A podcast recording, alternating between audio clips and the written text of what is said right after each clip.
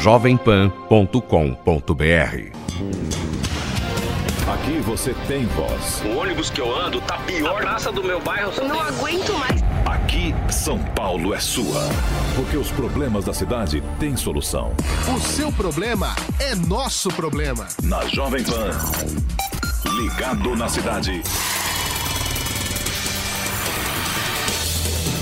Olá, olá, olá, seja sempre muito bem-vindo, ouvinte da Jovem Pan. Estamos começando mais uma edição do Ligado na Cidade.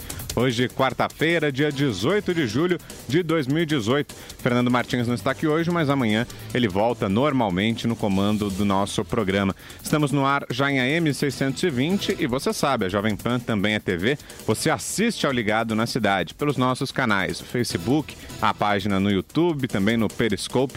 Você vê o nosso programa com imagens e participa também. Os nossos canais estão abertos para você. A gente espera a sua participação sempre gravando um vídeo, conversando com a gente aqui na Jovem Pan. Estamos juntos e vamos pela próxima meia hora trazendo tudo que há de mais importante. Acesse, assista o programa com imagens. Você sabe, no Ligado na Cidade, o seu problema é o meu problema. Participe e envie sua denúncia. Fale sobre problemas relativos a serviços públicos e direitos do consumidor. Pelo WhatsApp da PAN, 931 17 0620. 931 17 0620. Envie fotos, vídeos e áudios contando o que está acontecendo na sua rua, no seu bairro, na sua cidade. Ao vivo, durante o programa, participe pelo telefone 28709707. Interaja também pelo Twitter, arroba Portal Jovem Pan, a hashtag Ligado na Cidade. Estamos esperando a sua mensagem. Você, você, você. Ligado na Cidade. Aqui, você sabe, o seu problema é o nosso problema. A gente fica aqui à sua disposição para tentar fazer o seu dia um pouquinho melhor, para tentar resolver aquilo que está errado, aquilo que te aborrece, aquilo que está te causando transtornos. Os nossos canais, você viu aí, estão abertos para você. O nosso WhatsApp, 931 17 0620 e também o telefone 2870-9707. Eu espero o seu telefonema. Daqui a pouquinho a gente conversa aqui no Ligado na Cidade, tá certo? A gente abre o programa de hoje com um assunto que é mais recorrente por aqui: a zeladoria. O Júlio é morador de Diadema e nos relata como está a situação lá na região.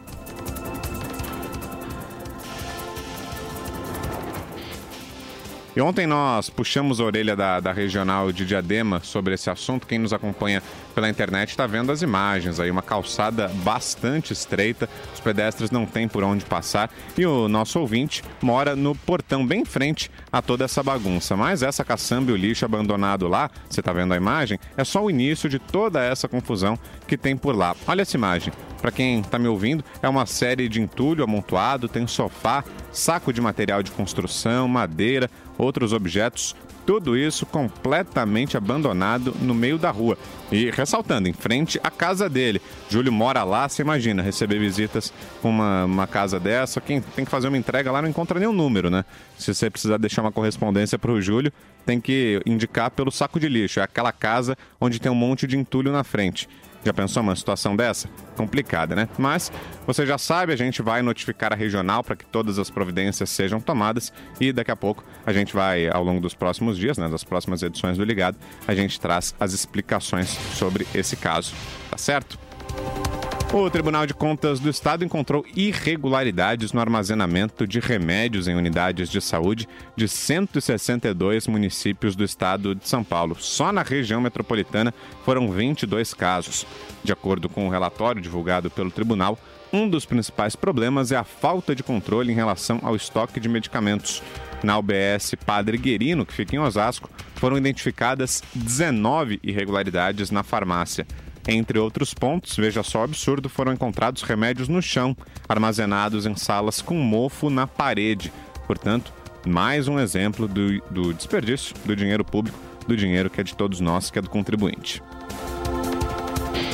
E olha, essa próxima denúncia é de um ouvinte que não quis se identificar, mas a rua em questão é a Avenida Fulfaro. Ela fica no Jabaquara, na zona sul de São Paulo, e ele gravou um vídeo pra gente, mandou aqui pelo nosso WhatsApp, para a gente conseguir entender melhor a situação. Você vai acompanhar. A gente daqui a pouquinho vai, vai colocar a imagem para você, mas para quem está me ouvindo pelo rádio, a gente vai descrevendo nessa avenida, que é de mão dupla, tem vários carros parados de um lado da via. E o nosso ouvinte diz que eles ficam por lá largados o dia inteiro. As pessoas abandonam esses carros estacionados e depois tchau e benção. Porém, essa avenida é trajeto principal para ônibus e lotações. E aí, como é que faz para passar por ali? É uma guerra, né?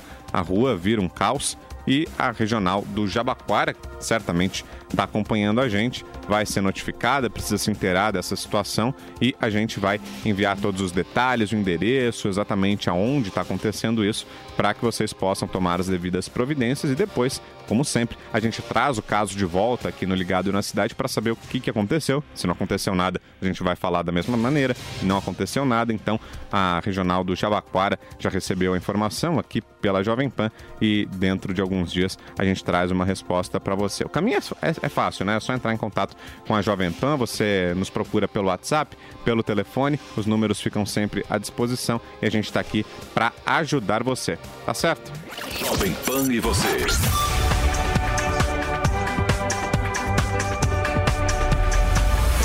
Ligados na cidade. Agora uma informação de última hora, o nosso repórter Thiago Muniz esteve no Butantã, mais cedo conversei com ele inclusive no Jornal da Manhã. Por lá aconteceu um furto de cinco carros dentro de uma concessionária. Você vai ver a reportagem agora em áudio e vídeo.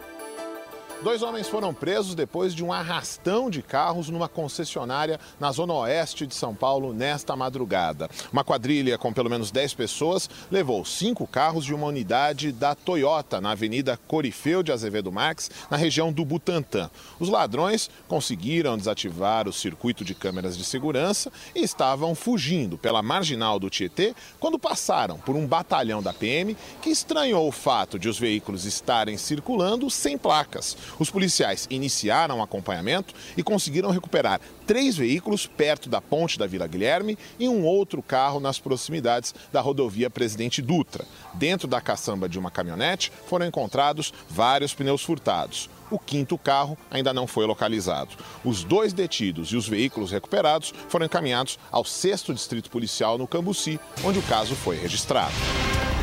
E olha, agora aqui no Ligado a gente traz uma entrevista muito interessante, mais uma prestação de serviço importante para você, ouvinte da Jovem Pan, com o Max Vieira, presidente do Detran de São Paulo, e com o Antônio Carlos Gouveia, que é o presidente do Detran de Alagoas. Nesse trecho, eles colocaram em pauta uma questão curiosa por que os jovens não estão mais interessados em adquirir a carteira de habilitação. Você certamente conhece alguém, algum jovem aí, que já passou dos 18 anos e que não tem o sonho de dirigir. A Bia Carapeto, aqui, a nossa produtora, está dizendo que é o caso dela. Ó. Ela não dirige, não quer saber de carteira de motorista, não vai atrás de autoescola para tirar a habilitação. E esse é um fenômeno relativamente novo, né? Até poucos anos atrás, quem a gente conhecia, que fazia 18 anos, que completava aí a idade mínima para conseguir habilitação, já saía correndo atrás da carteira. Queria dirigir, queria um carro de presente de aniversário, mas agora isso mudou. E a gente vai ouvir aqui a palavra do Max Vieira. Pode rodar, Wilson.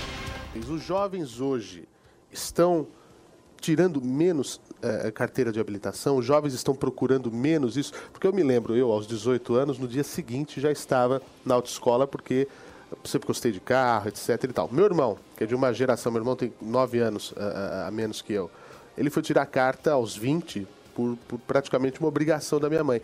Nós temos uma outra cultura uh, nessa nova geração que, que, está surgindo, até mesmo com o advento de aplicativos de, de, de, de, motorista, você não precisa mais ter seu próprio carro, as pessoas estão com uma consciência uh, de não colocar mais um carro no trânsito caótico das cidades, vamos usar os aplicativos, vamos usar as ciclovias. Isso é uma realidade? O jovem hoje está demorando mais a tirar a sua carta, não está? Ou até está deixando de tirar? É, eu também, Fernando. Logo depois que completei 18 anos, já estava lá batendo na porta para tirar minha carteira de habilitação. Mas realmente, né, os jovens estão tá tendo um desinteresse né, muito grande pela carteira de habilitação. Né? Ele está preferindo aí né, uma qualidade né, na sua vida maior é, do que gastar aí com IPVA, com a manutenção daquele veículo, com estacionamento, né, especificamente aqui no estado de São Paulo, em São Paulo, na capital, né, muito caro. Né, você faz aí três paradas, você tem um custo né, muito grande. Então, toda essa cultura aí dos aplicativos, que por um lado é, eu considero que é uma mudança cultural positiva. Né? Os jovens começam, né, talvez, a tirar habilitação né, um pouco mais tarde, é, vão utilizar o aplicativo, vão utilizar o transporte público, né, não vão é, dirigir e depois né, beber também. É, então, é, realmente, a gente vê nos números né, das carteiras de habilitação que estão sendo tiradas mês a mês, a gente tem aí é, é, esse desinteresse. O presidente Antônio Carlos tem aí um, um Inclusive, cenário também do estado de Alguns Alagoas. governos estimulam uma CNH chamada CNH social, onde o próprio governo subsidia aquela habilitação para estimular a população de baixa renda a ter acesso. O grande problema é que vivemos um país de mais de 12 milhões de desempregados.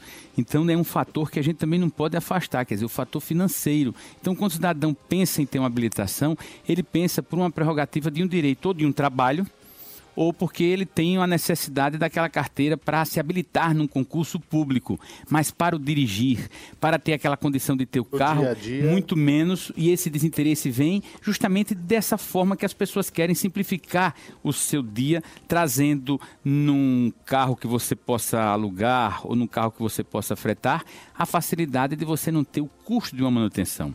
Então são vários fatores que não pode olhar só um isoladamente, que o país vive que gerou esse desinteresse e para a perplexidade da Associação Nacional dos Detrans, você bem disse aqui já no sentido da idade do seu irmão, mas a média está indo aos 25 anos. A primeira habilitação que era com 18, ou seja, todo mundo com 17 anos ficava quase que naquela expectativa louca para quando fizesse 18 anos. No outro dia já estava se habilitando no Detran para ir um centro de formação de condutores. Em dois meses estava habilitado e aquela carteira tinha uma valia que era mais do que qualquer coisa. Então esse desinteresse veio de um contexto de situações que obviamente os países desenvolvidos já utilizam isso. Veja que não é à toa nós vemos quando vês nas televisões as reportagens de que existe um aluguel compartilhado de um carro, onde a pessoa sai em países mais desenvolvidos de um bairro a outro, ou aluga o carro de uma cidade a outra, deixando aquele carro e com o aplicativo o carro destrava, você pega aquele carro e vai-se embora. Mas essa situação prescinde ter habilitação. Então não justifica ele dizer que não está tendo habilitação porque ele não quer ter o carro. Então o conceito é um conceito mais amplo. Aqui você tem voz. Ligado na cidade. Muito bem, nós já temos ouvintes na linha participando aqui do Ligado na Cidade. Você sabe como fazer. Prefixo 11 2870 9707. Esse é o nosso telefone. Você liga, conversa comigo, conta o seu problema. Se preferir, tem o WhatsApp também. Manda um vídeo por lá, grava sempre curtinho, manda aqui pra gente. O número é 11 931 17 0620. Adicione o número da Jovem Pan no seu celular, 931 17 0620. Você participa de todos os nossos programas. Grave sempre em vídeo, com o celular deitado, colocado na horizontal. Fica melhor aqui para a gente conseguir visualizar no programa, deixando o seu nome, a cidade de onde você fala, para a gente saber exatamente de onde parte a sua reclamação. Tá certo? Quem tá na linha comigo? Alô, bom dia? Bom dia, Vitor.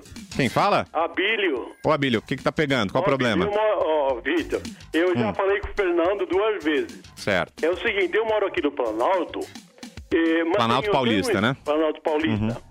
Eh, Eu, tenho um imóvel na, na aclimação, na rua Augusto de Toledo, 131, esquina com rua Antônio Tavares. Ok. É o seguinte, eu mandei dia 21 de maio um, um vídeo pro, pro Fernando e dia 10 de julho eu vo- voltei a mandar. Porque eu liguei para a prefeitura para me cortar uns galhos, tem duas árvores. E os galhos exatamente vão para cima do meu telhado. Quebraram o telhado, o beiral e as calhas, todas, quebra- estão todas quebradas. São duas árvores, é isso? São duas árvores. Tá. E é exatamente do lado dos fios da Eletropaulo. Uhum. Eu achei que era a Eletropaulo.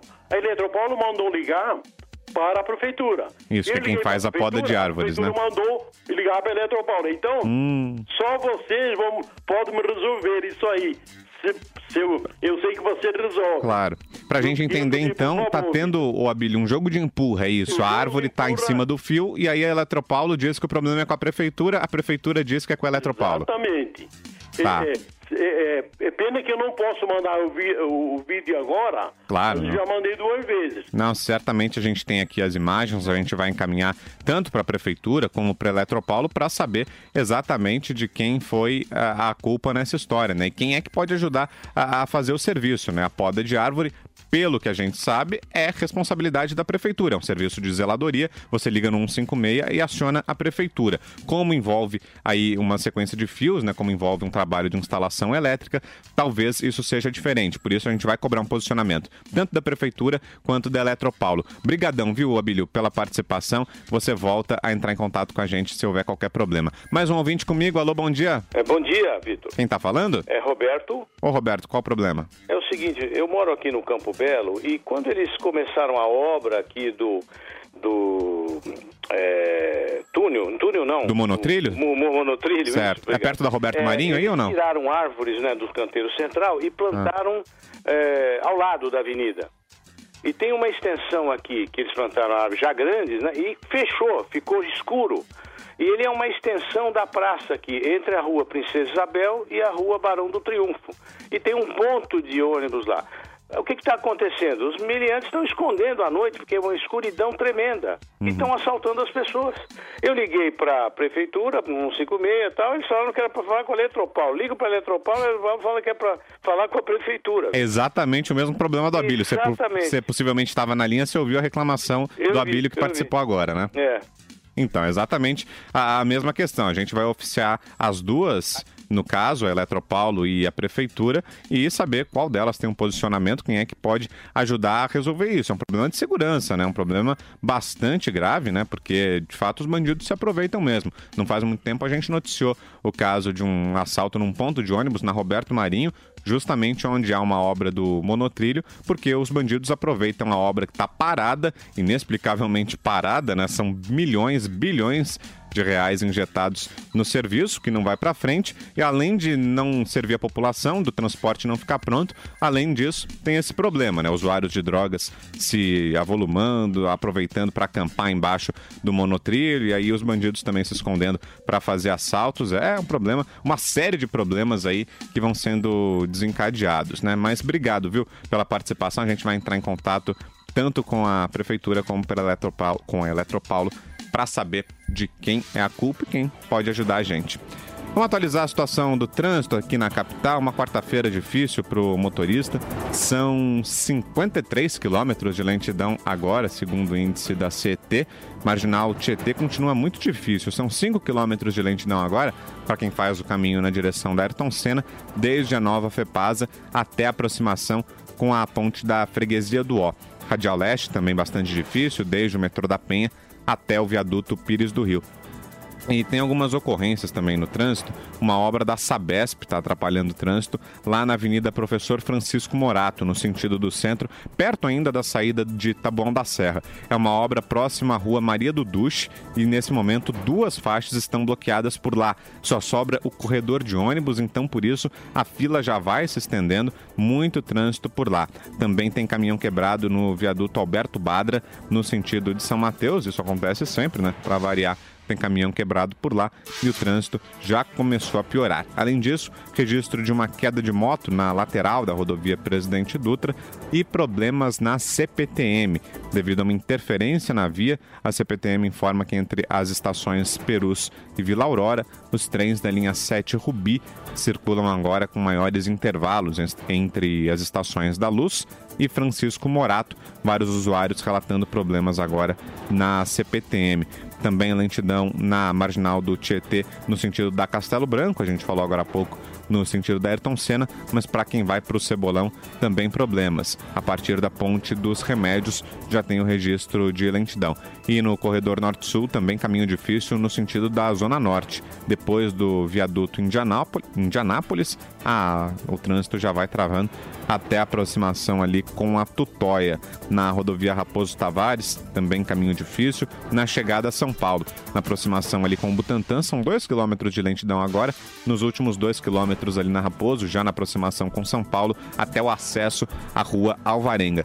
Túnel Tribunal de Justiça, também bastante carregado agora, o viaduto Grande São Paulo, parado também em toda a sua extensão. A gente vai atualizando para você o trânsito aqui na Jovem Pan, tá certo? Aqui você tem voz. Ligado na cidade. Há algumas semanas foi relatado aqui o caso da Carla. Ela é estudante de Direito da Anhanguera, lá de Taboão da Serra. Ela está no finzinho do curso, sétimo semestre, e foi contemplada pelo FIES. Mas parece que a faculdade não quer que ela termine a graduação, não, viu? A Anhanguera tem ligado frequentemente para nosso ouvinte, cobrando pendências financeiras que ela não tem.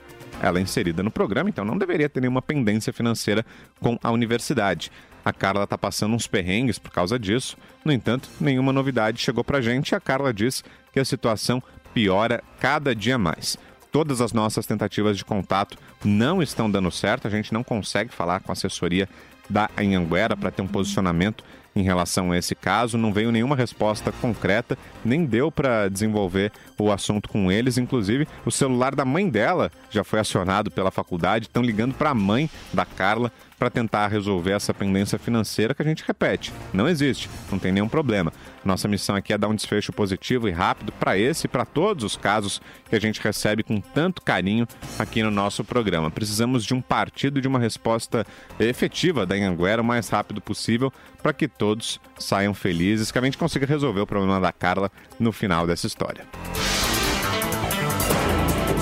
Tem mais gente na linha 28709707. Você participa aqui do Ligado na Cidade. Alô, quem fala? Alô, Clevanir. Qual o problema por aí? O problema aqui é na rua Roque Petrella, que nós temos uma feira de terça-feira. Uhum. E acontece o seguinte: os feirantes deixam aqui uma sujeira terrível. E quando vem o pessoal para limpar, eles não limpam direito. Aí passa o caminhão para lavar, também não lavam, jogam todo o lixo da rua dentro da casa da gente. Primeiro eles lavam para depois recolher o, recolher o lixo. Só que eles não limpam direito. Estou cansada, já reclamei com a prefeitura, já falei com vocês e até agora ninguém deu uma solução.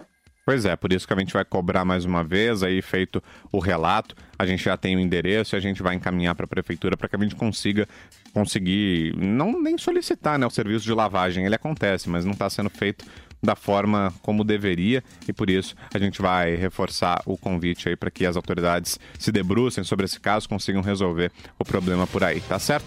Mas gente na linha? Daqui a pouquinho, daqui a pouquinho a gente retoma a sua participação. A gente fala agora sobre a violência aqui em São Paulo.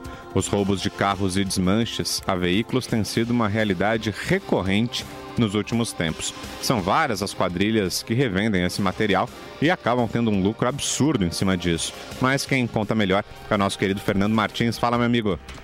Operação Miragem, encabeçada pelo DEIC, o Departamento Estadual de Investigações Criminais, prendeu nesta terça-feira sete pessoas e desmantelou uma gigante organização criminosa especializada em roubar, receptar, adulterar e vender carros pela internet.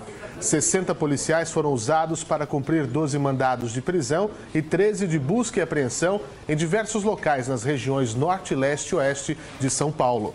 Segundo o delegado Walter Sérgio de Abreu, titular da Divecar, especializado em investigações sobre roubos e furtos de veículos, essa era uma das quadrilhas mais atuantes nesse ramo. É uma quadrilha, é, muito provavelmente a maior do país, especializada na comercialização de veículos roubados pela internet.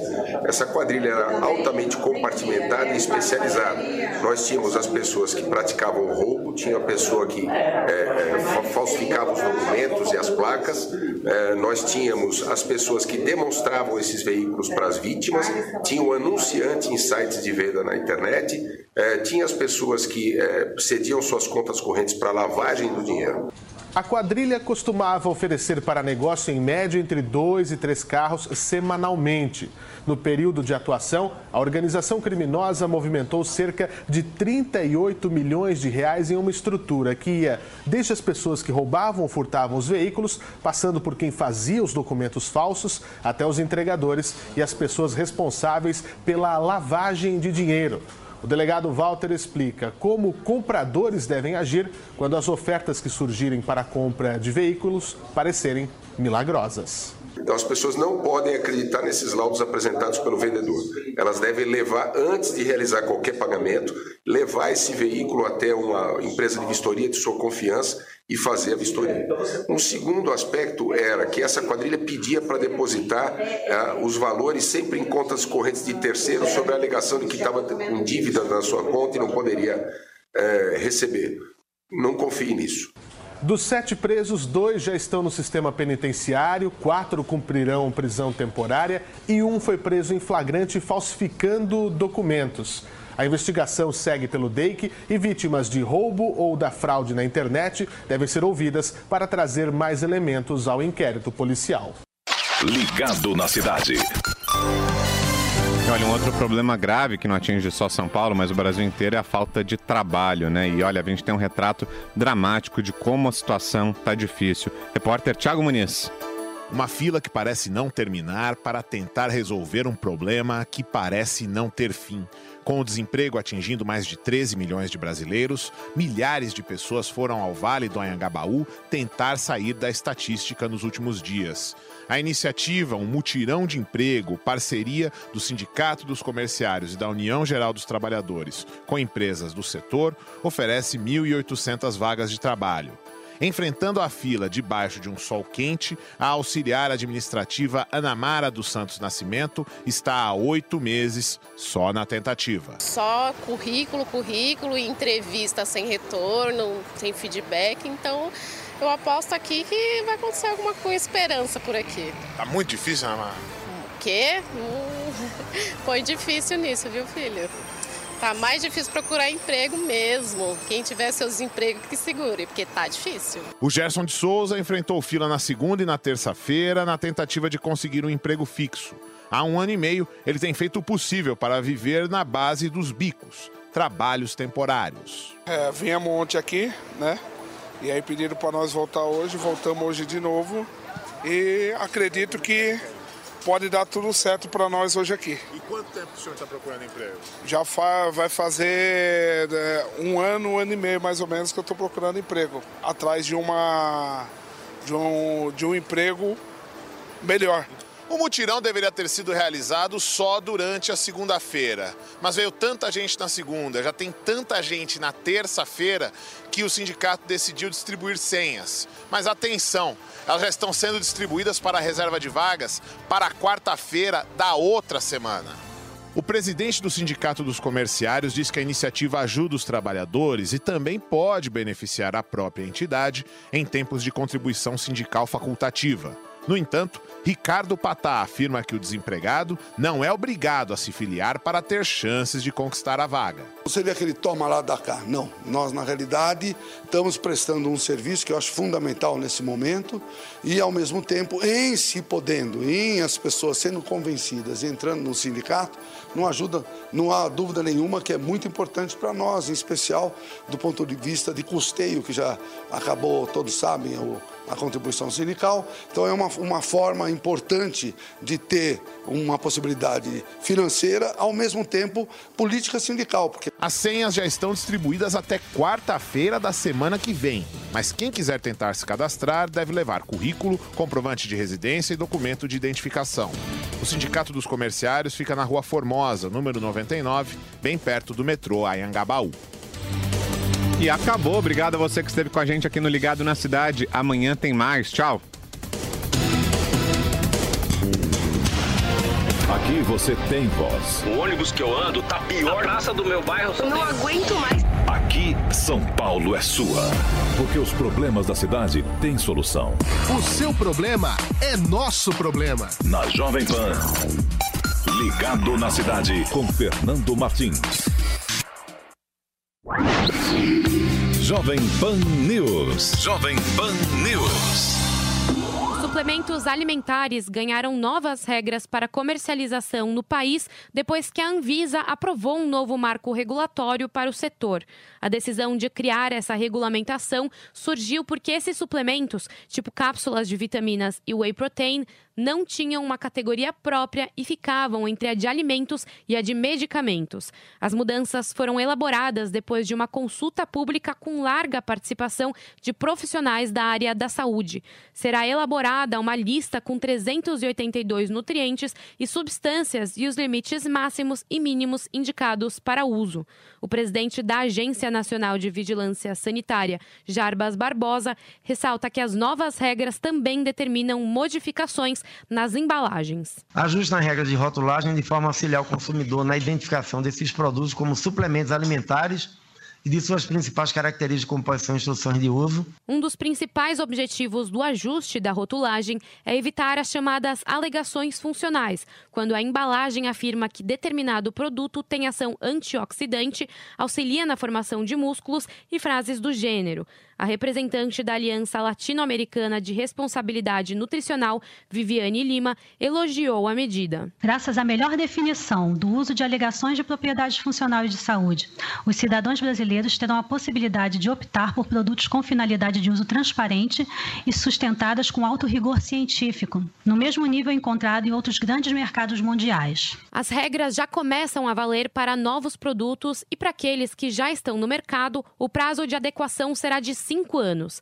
Algumas agências que estiveram na reunião desta terça-feira se mostraram preocupadas com este período. De acordo com um representante da Associação Brasileira dos Fabricantes de Suplementos Nutricionais e Alimentos para Fins Especiais, Ubirajara Marques, o setor quer evitar recursos administrativos desnecessários. Uma adequação com período razoável, ela é necessária para evitar indisponibilidade de produtos, indeferimentos desnecessários e recursos administrativos. As novas regras deixam de fora o tratamento a suplementos alimentares destinados a programas do Ministério da Saúde, que tem como objetivo o combate a carências nutricionais no país. Jovem Pan News.